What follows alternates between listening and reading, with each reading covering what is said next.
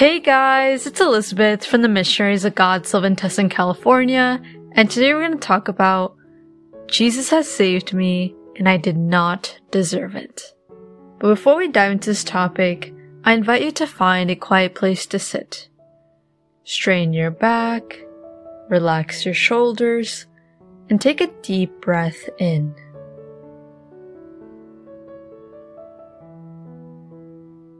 Invite the Holy Spirit to come to you.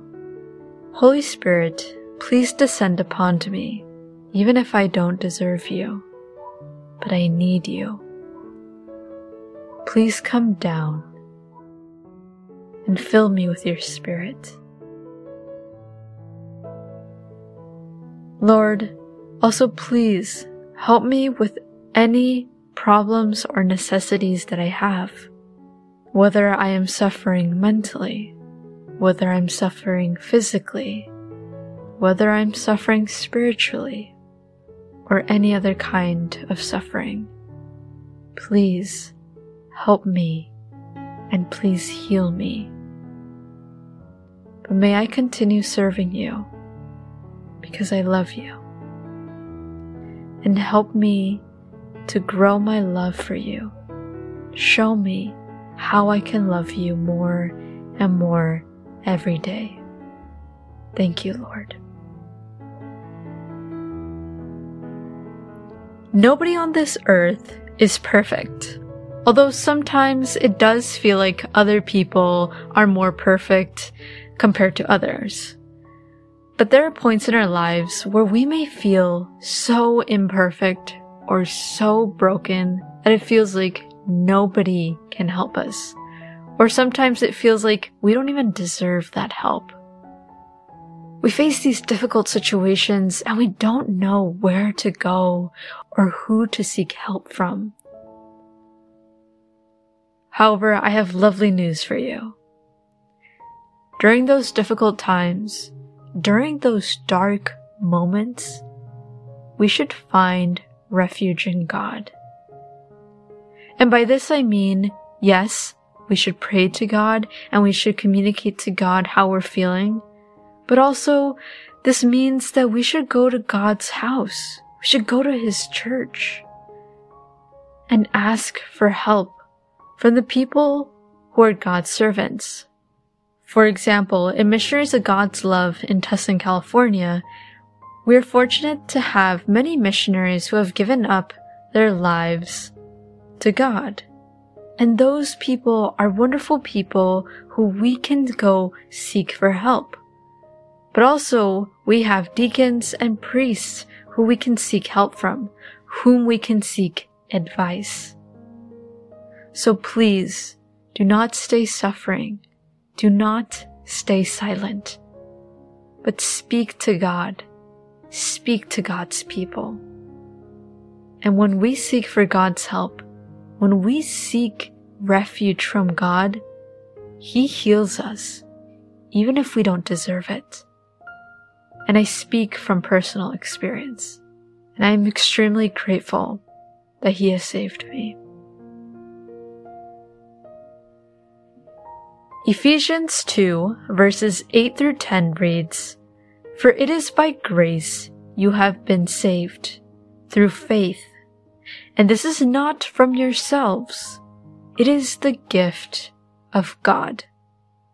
Not by works, so that no one can boast. For we are God's handiwork, created in Christ Jesus to do good works, which God prepared in advance for us to do. Okay, so we're going to break down this Bible verse. It first starts off by mentioning God's grace. And that God's grace has saved us, and also through faith. By God's grace, it refers to His undeserving love for us. Now, why undeserving? Because as mentioned, we are so imperfect, or in other words, sinful, that in reality, we don't deserve any of God's blessings. We don't deserve his salvation. We don't deserve that new opportunity of life. But again, because God is very graceful, so loving, that He gives us another opportunity when we truly want it, when we truly are sorry for our sins, and when we truly want to change our lives. So thanks to grace and through our faith in God, and by this it means we already have a consistent relationship with God. We're consistently praying to God every morning. We're going to church every Sunday, and we may be even consistently going to a class offered by our parish or our church. So once we have God's grace, and once we have a strong faith in God, it is the gift of God, not by works, that He saves us. Saves us from our darkness, saves us from our sins, saves us from our brokenness.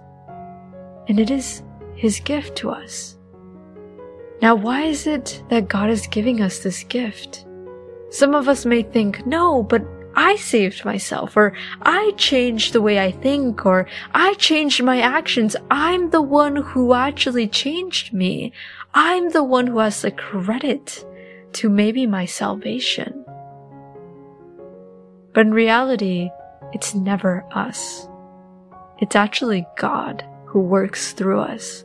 It is actually the gift of God who gives us that salvation. Why is it that God needs to give it to us? Because it is so we do not boast about it. And I find that so interesting because God knows us very well. If we actually saved ourselves, if we actually changed who we are, like if it was actually all the credit goes to us, God knows that we would boast a lot about it. Like, oh, look at me. I saved myself. I changed my life. I'm the one who did it. Like, look at me. Look at me. Aren't you so proud of me? And God knows, again, how flawed we are. And He doesn't want us to even have the opportunity to even boast about it. He doesn't want us have any of the credit because if we did have that credit, we would just be full of pride. And that pride doesn't let us get closer to God. Because in order to get closer to God, we need to be humble. But okay.